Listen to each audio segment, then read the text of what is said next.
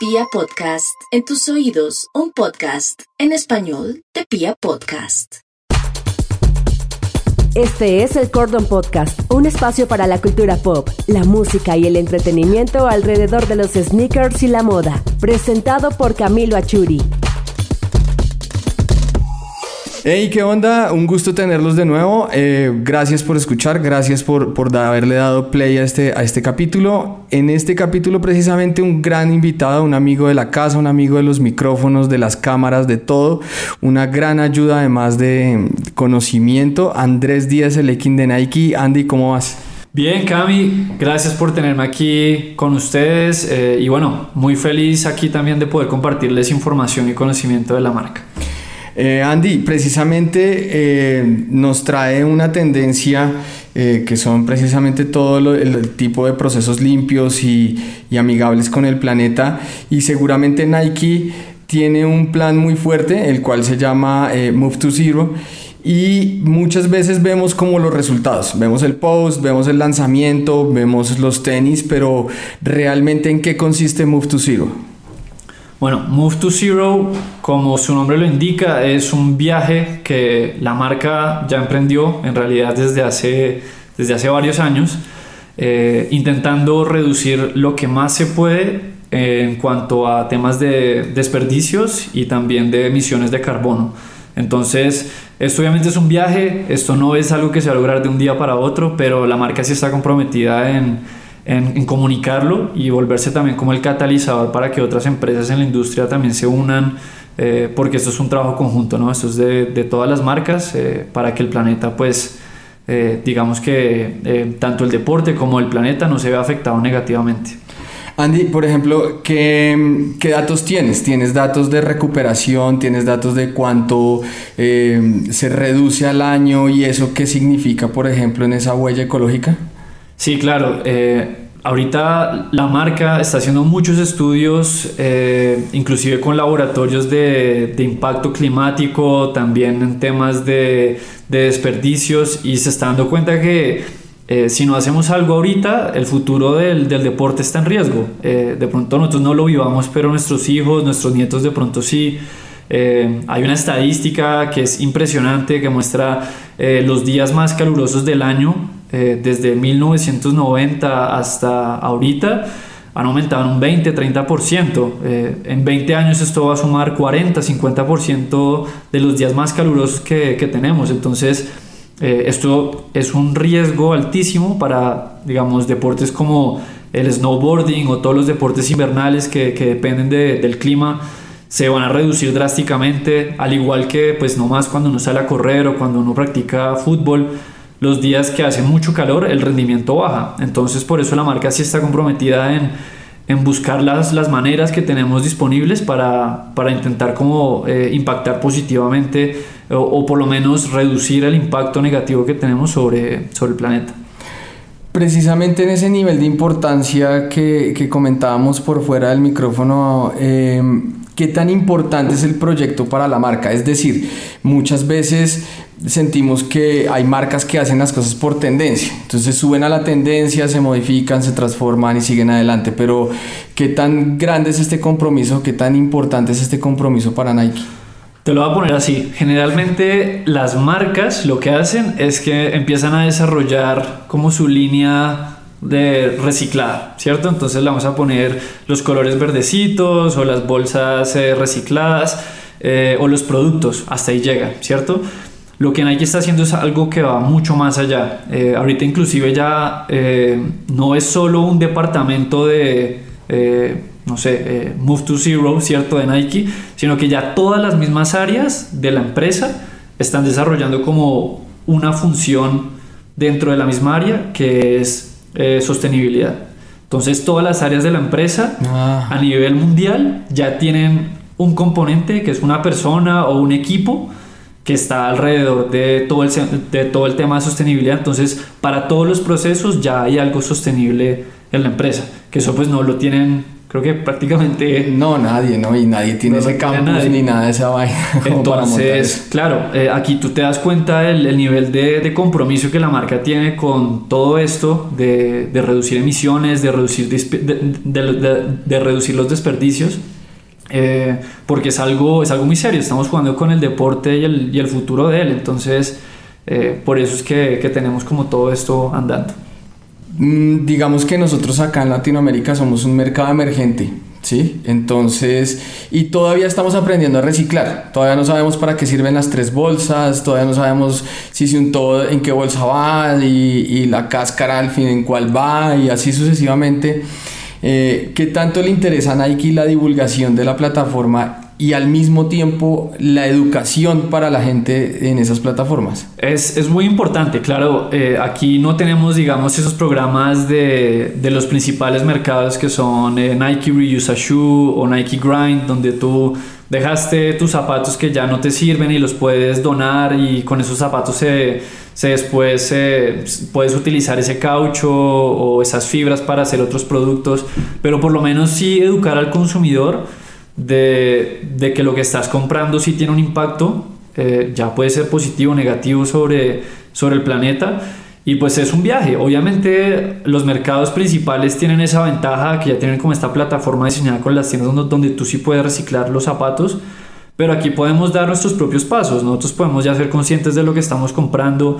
Obviamente estamos en un mundo consumista donde estamos constantemente bombardeados y comprando cosas nuevas.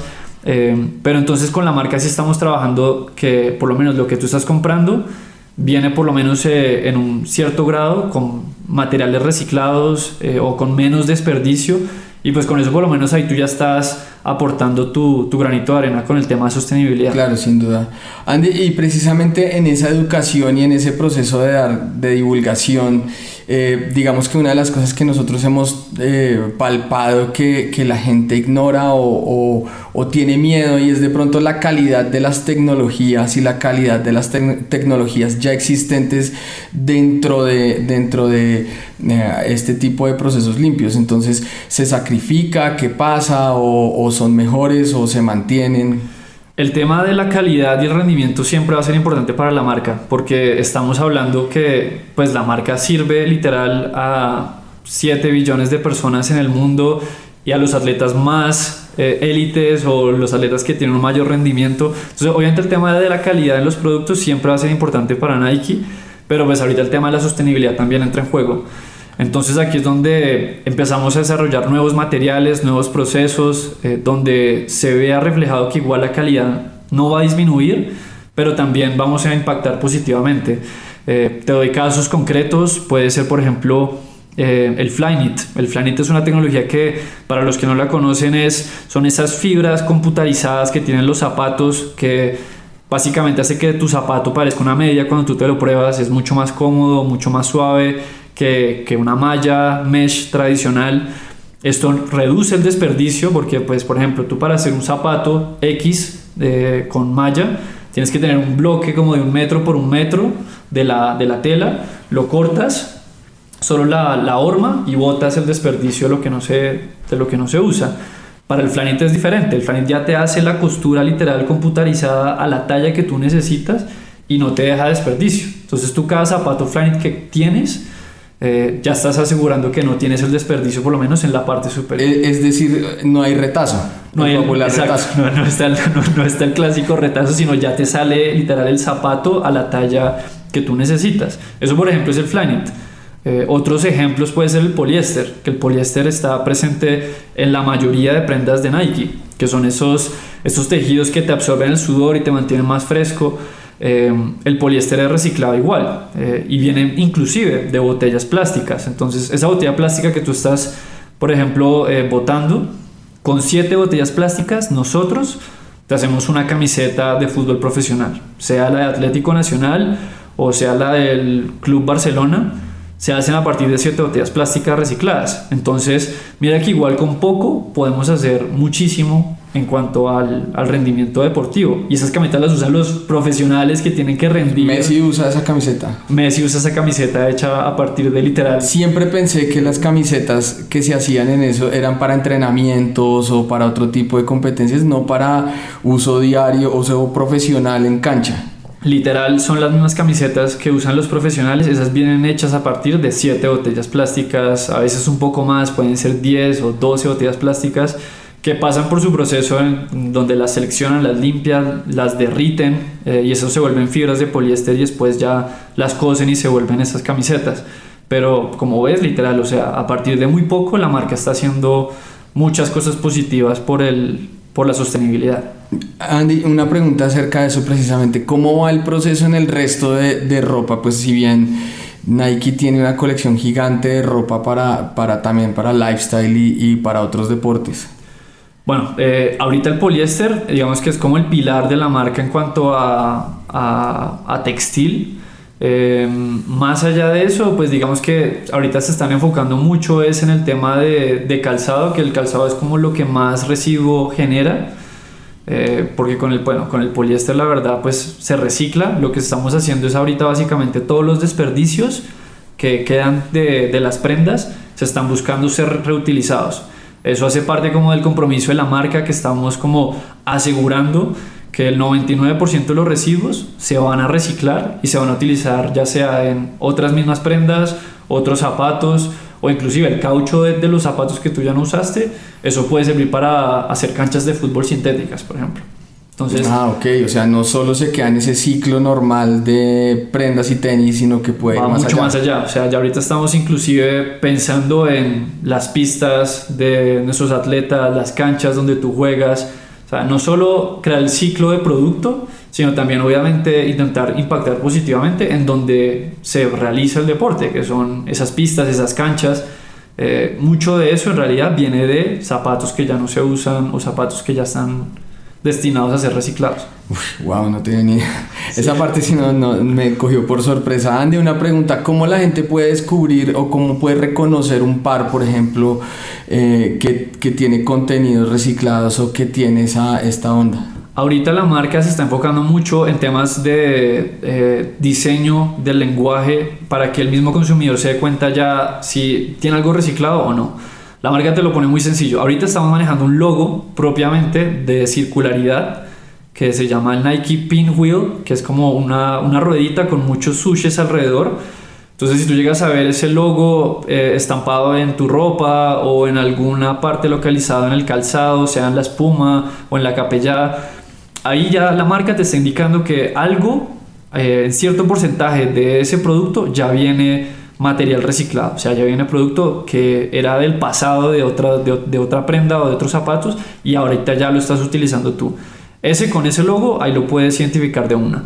Más allá de eso, digamos, ahorita tú puedes ver calzados que tienen como muchos fragmentos de colores chiquitos eh, como unidos, tipo eh, la línea que sacamos de Space Hippie, eh, ahorita los Vapor Max Flyknit que pues vienen con más del 50% del zapato con material reciclado, tú vas a ver que tienen muchos colores, muchos colores así chiquitos, partículas. Eso literal es todo ese poliéster, todo ese caucho reciclado que cuando lo van a combinar, pues se queda literal como así como estampado con todos esos colores eh, para que el mismo consumidor se dé cuenta que hay muchos zapatos eh, o pedazos de zapatos en ese zapato que tú estás comprando. ¿Cómo lo ha recibido la gente? ¿Cómo recibe la gente? ¿Cómo recibe el público ese tipo de iniciativas? Eh, una cosa obviamente son los mercados principales, ¿no? Eh, que tienen el .com de Nike y que tú ya inclusive en la página puedes ya inclusive a la hora de comprar ver con los loguitos, ya te sale, oiga, este, esta chaqueta es eh, cierto porcentaje reciclado o estos zapatos cierto, cierto porcentaje reciclados. Eso ha tenido muy buena acogida y por eso lo van a seguir implementando en todas las eh, en todas las líneas que tienen Nike de forma digital, siempre vas a ver ese loguito verde de circularidad. Aquí, pues por lo menos ya la gente sí lo está tomando de buena manera. Las ventas han ido, digamos, aumentando. Eh, cuando se les menciona a las personas que lo que tú estás comprando tiene un menor impacto en el medio ambiente. Y, y pues que igual, el rendimiento es el mismo. O sea, tú compras, digamos, esos Air Force One que tanto te gustan pero ya, eh, digamos, al tener materiales reciclados, inclusive llega a ser más liviano, llega a ser un producto que es hasta más cómodo, es hasta más suave. Entonces, digamos que por ese lado también ha tenido muy buena acogida el tema de, de, la circularidad. Ok. Eh, aquí en Colombia ya se pueden conseguir modelos de eso. Claro que sí. Eh, en los Nike Stores, eh, inclusive también en, algunas tiendas de, distribuidores autorizados, tú ya puedes encontrar esos productos. Como les digo, es muy fácil identificarlos. Es solo buscar ese logo de circularidad o, buscar esos zapatos que tienen como muchos fragmenticos de colores encima. Eh, algunos ejemplos puede ser ese Air Force One Crater, puede ser, por ejemplo, el Vapor Max que sacamos este año. también algunas prendas como las que les mencionaba que están hechos en poliéster reciclado, eso también viene con, con ese componente. Eh, que otros, ahorita hemos sacado también líneas de Air Max que vienen con, con caucho reciclado y tú también alcanzas a notarlo en la, en la suela y en la capella. Eh, estamos apenas empezando en realidad, o sea, esto, esto es algo que está cogiendo mucha más fuerza y es porque también lo que tú dices es una tendencia del mercado, la gente sí ahorita ya está cogiendo como conciencia con el tema de, de qué es lo que estoy comprando y cómo está afectando al medio ambiente, entonces esto probablemente va a continuar y van a llegar, van a seguir llegando más modelos y más modelos con, con esta tecnología. Andy, mil gracias, mil, mil gracias por, eh, por, por venir por venir. no, de nada, Cami. Aquí tú sabes, yo feliz, dichoso. Eh, y pues bueno, eh, cuando quieran saber más de la marca, ya, ya sabes que aquí, aquí tienes. ¿Dónde te encuentran? ¿Dónde te encuentran? Eh, ah, bueno, no, pues tampoco es que yo tenga así el, el campo de redes ahí donde, donde me puedan encontrar, pero nada, yo manejo el Instagram, AndrésF91. Ahí me pueden encontrar. ahí yo subo contenido en Nike de vez en cuando. Y, nada, estamos ahí en contacto también para lo que necesiten saber de la marca. Con mucho gusto aquí, aquí estoy yo para ayudarles. Andy, mil gracias. Que te vaya bien. Gracias a ti, Cami. Abrazo.